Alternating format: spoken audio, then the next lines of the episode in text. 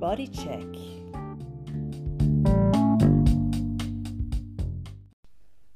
Herzlich willkommen zur ersten Folge von Laras Bodycheck, dem Salon für Körper, Seele und Ausdruck. Natürlich die gute Frage am Anfang, wieso gibt es diesen Salon jetzt? Wieso gibt es diesen Podcast? Warum wurde der von mir ins Leben gerufen? Ähm, möchte ich gerne ein bisschen davon erzählen, warum diese Idee zustande gekommen ist. Mein Name ist Larissa Hammerschmidt-Klinger und ich bin Tanzpädagogin, Künstlerin, darstellende Künstlerin. Ich beschäftige mich schon ganz, ganz viele Jahre mit, mit Körper, mit Körperarbeit und den Ausdrucksmöglichkeiten, die es dazu gibt, mit ganz unterschiedlichen Menschen aus äh, verschiedenen Richtungen mit Laien, mit Profis. Ich habe mit Kindern viel gearbeitet, mit, mit älteren Menschen, mit Menschen mit besonderen Bedürfnissen. Also eigentlich so rundherum mit, mit, mit den verschiedensten Menschen, die es gibt, unter verschiedensten Anforderungen. Und das mache ich jetzt schon 20, über 20 Jahre. Und ich bin eigentlich durchs Tanzen zu dieser ganzen Körpergeschichte gekommen ich habe mich früher auch ganz gern bewegt, aber eher auf dem Pferd. Und wurde durch eine Freundin aufmerksam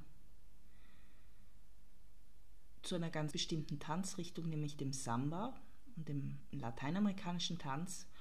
Und so hat dann eigentlich meine Liebe begonnen. Und so habe ich dann auch begonnen, meinen Körper zu akzeptieren und mich mit ihm vor allem zu beschäftigen. Ich habe diesen Post Podcast gestartet, da ich das Gefühl habe, dass ganz vielen Menschen dieser Zugang zu Körper verwehrt bleibt und dass Tanz oder Bewegung oft in einer sehr oberflächlichen Weise gestaltet wird oder es wird ein oberflächlicherer Zugang dazu gelegt. Und die Freude ist dabei zu erkennen, dass Körper, Seele, Geist, dass alles eins ist, dass es zusammenhängt und dass man auf allen Ebenen ansetzen kann. Und wenn man das Gefühl hat, dass diese Verbindungen dann geschaffen sind, dass einen das auch ganz, ähm, also ganzheitlich macht, rund macht und, und auch heil macht zum Teil.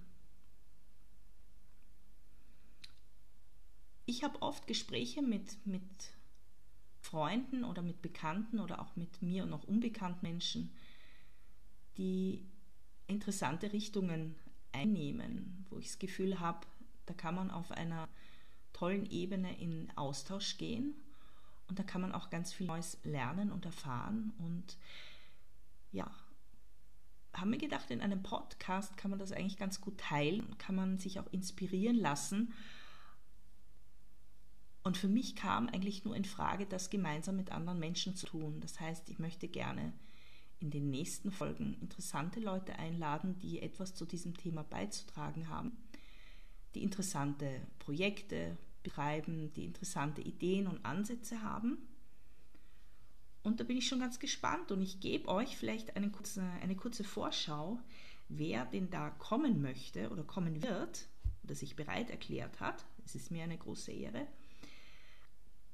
Ihr müsst mir verzeihen, dass ich jetzt hier im Januar hauptsächlich über mich rede oder über meine Ideen und Gedanken oder meinen Zugängen, aber ich denke mir, ihr wollt ja auch wissen, mit wem ihr das hier zu tun habt, wer ich bin und wer die Gastgeberin ist vor allem. Und äh, ja, und freue mich dann im Februar begrüßen zu können die Bettina Wascher. Die Bettina hat eine tolle Website gestartet, die nennt sich Beseda Projekt. Das ist ein Gesundheitskonzept, ein ganzheitliches. Und das wird sie uns ein bisschen vorstellen.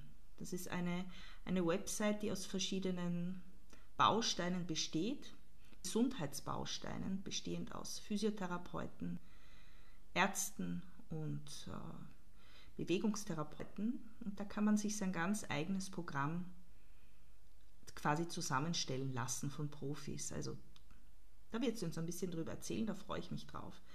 Im März kommt dann Yogalehrerin Angelika Vukovic.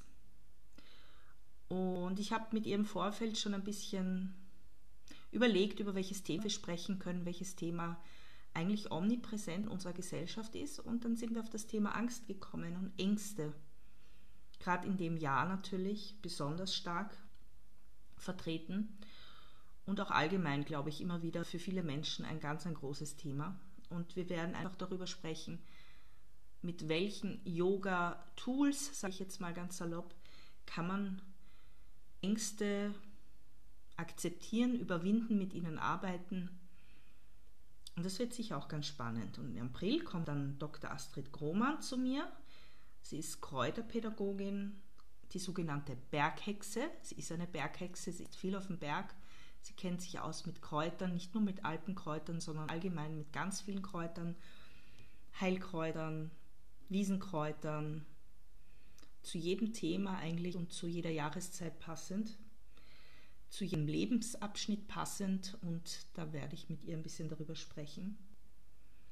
Und im Mai kommt dann Ariane Muck zu mir.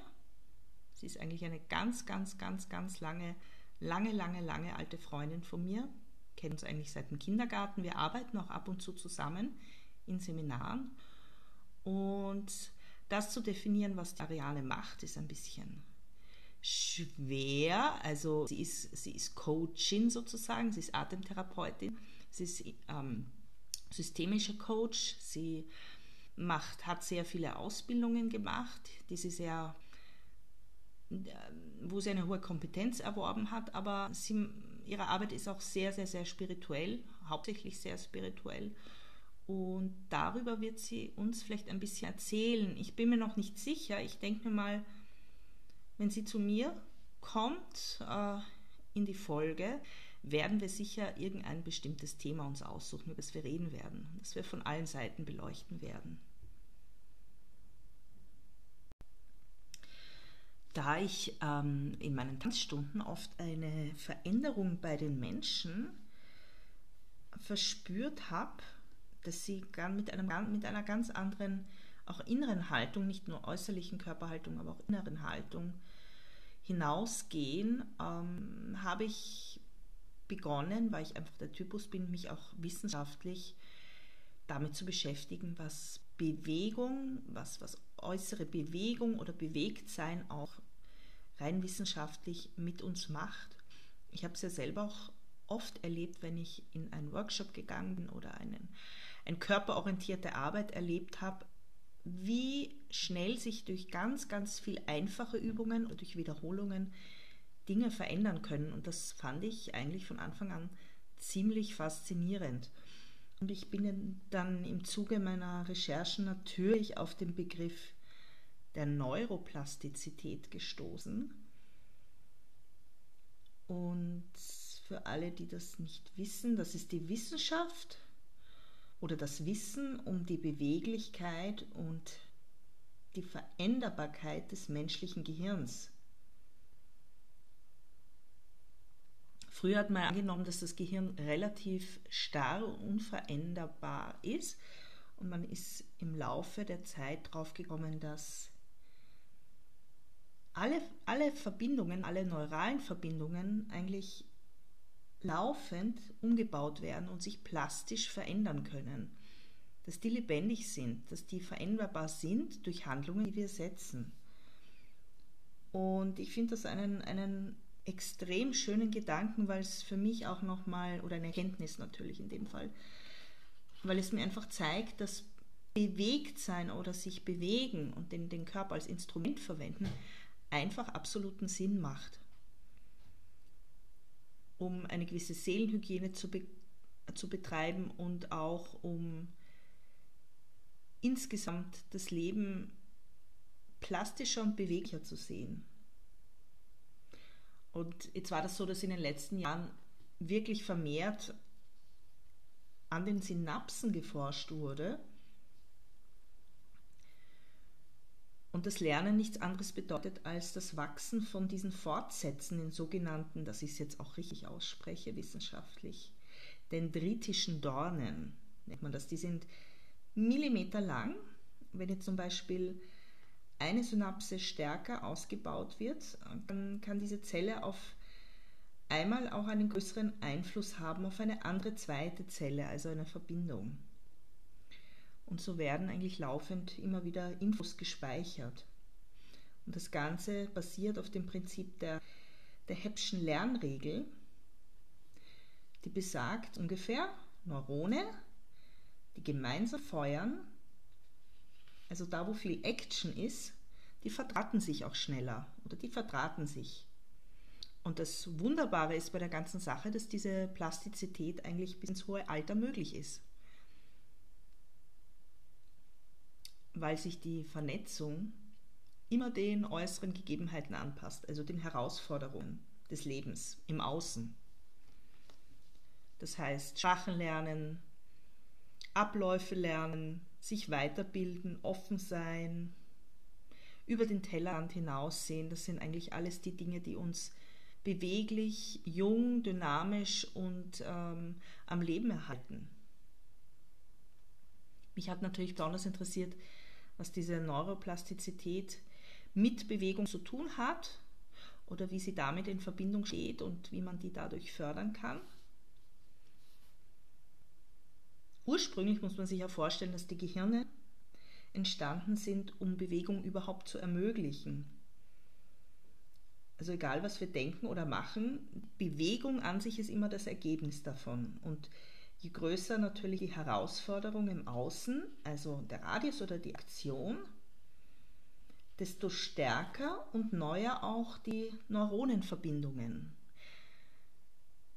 Also das Gehirn wächst mit den Anforderungen im Außen sozusagen. Jetzt ist natürlich heute so, dass viele Menschen einen Beruf haben, der sehr eintönig ist. Ein Schreibtischberuf, einen sitzenden Beruf, wo es eigentlich ganz viel Kopfarbeit geht. Und da ist es einfach so wichtig, dass man das immer wieder auch kombiniert mit Bewegungseinheiten, mit Bewegungsabläufen, mit Dingen, die man vielleicht einmal im Alltag komplett anders macht, dass das Gehirn wieder herausgefordert wird. Also ich hatte einmal, kann mich erinnern, die Idee mit einer Freundin entwickelt, einen Rückwärtstag einzulegen. Und die Kinder, mit denen ich unter anderem auch in der Schule arbeite, die machen das ganz gerne. Die haben dann einen Rückwärtstag und dann machen sie alles rückwärts. Und das ist ein ganz, eine wunderbare Übung, lässt sich natürlich nicht immer im Alltag umsetzen, aber alles rückwärts zu machen. Natürlich wäre es dann ähm, die Kür auch alles rückwärts zu sprechen.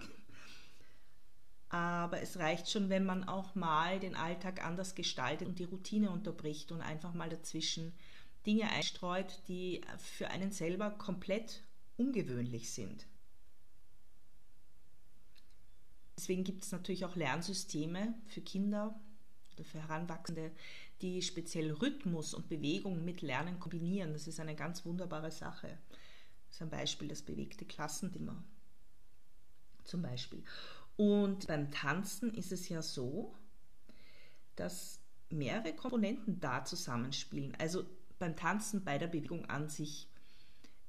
Ich, schlie, ich schließe da jetzt auch ähm, alle, alle Arten von Bewegung, von Yoga bis äh, Physiotherapie mit ein nicht nur das Tanzen an sich, sondern äh, alle, alle körpertherapeutischen Disziplinen sozusagen.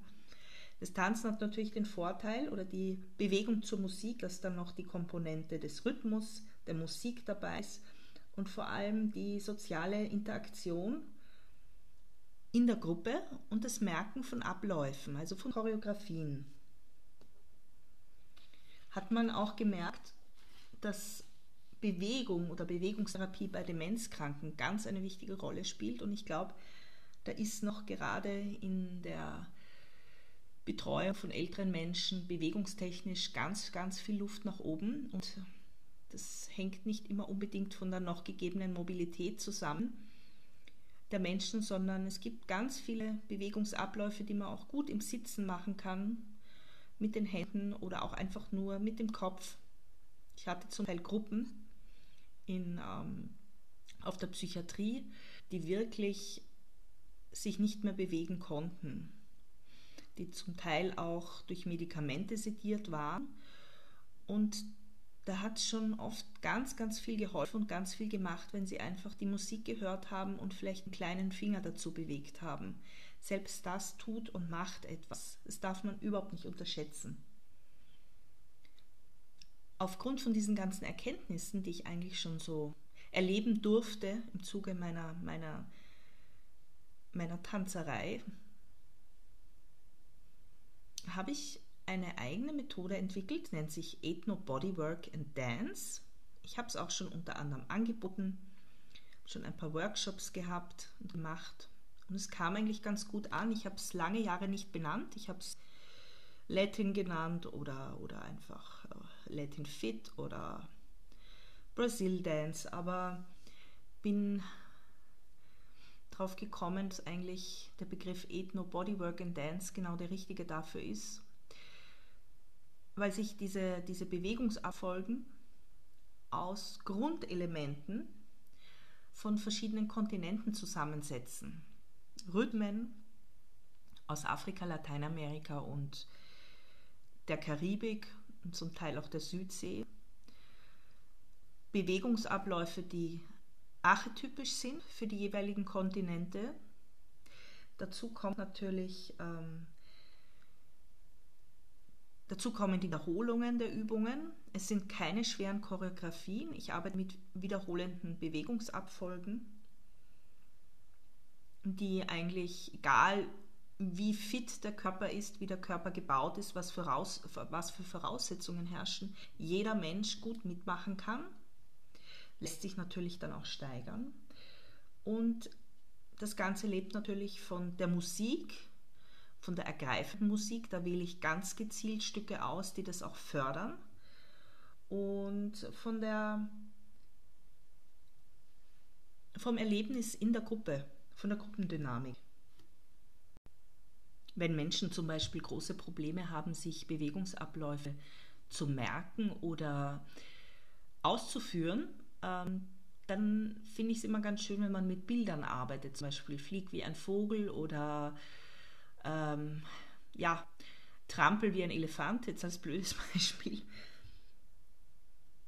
Oder beweg dich zwischen Himmel und Erde oder beweg dich, als würdest du über glühende Kohlen gehen. Also mit solchen Bildern lassen sich ganz gut Bewegungsabläufe umsetzen. Ähm, gilt für jede Altersgruppe, also speziell natürlich für Kinder ist es besonders gut, wenn man in Bildern spricht, aber auch für ältere Leute und für Menschen mit besonderen Bedürfnissen. Ähm, es, es gibt der ganzen Bewegung eine gewisse Poesie, eine Bewegungspoesie. Und viele, viele dieser Bildtraditionen äh, kommen ja auch äh, aus, aus den verschiedenen ethnischen Tanzstilen ähm, eigentlich Alltag oder Tiere nachgemacht werden und so eigentlich in die, in die Tanzkörpersprache umgesetzt werden.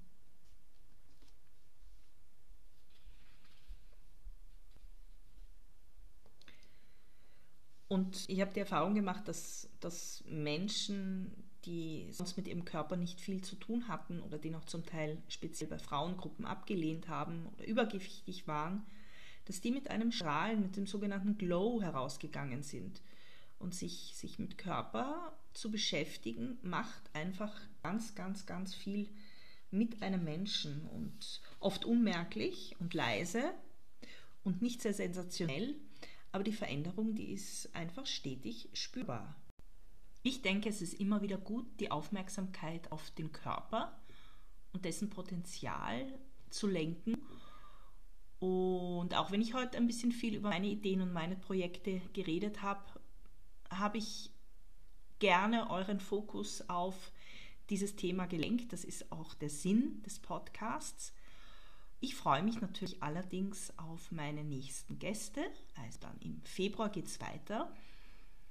Momentan habe ich eine Folge pro Monat geplant, aber vielleicht werden es auch mehr.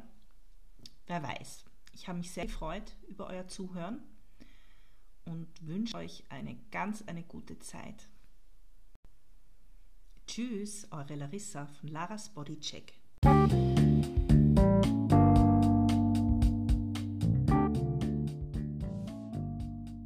Body Check.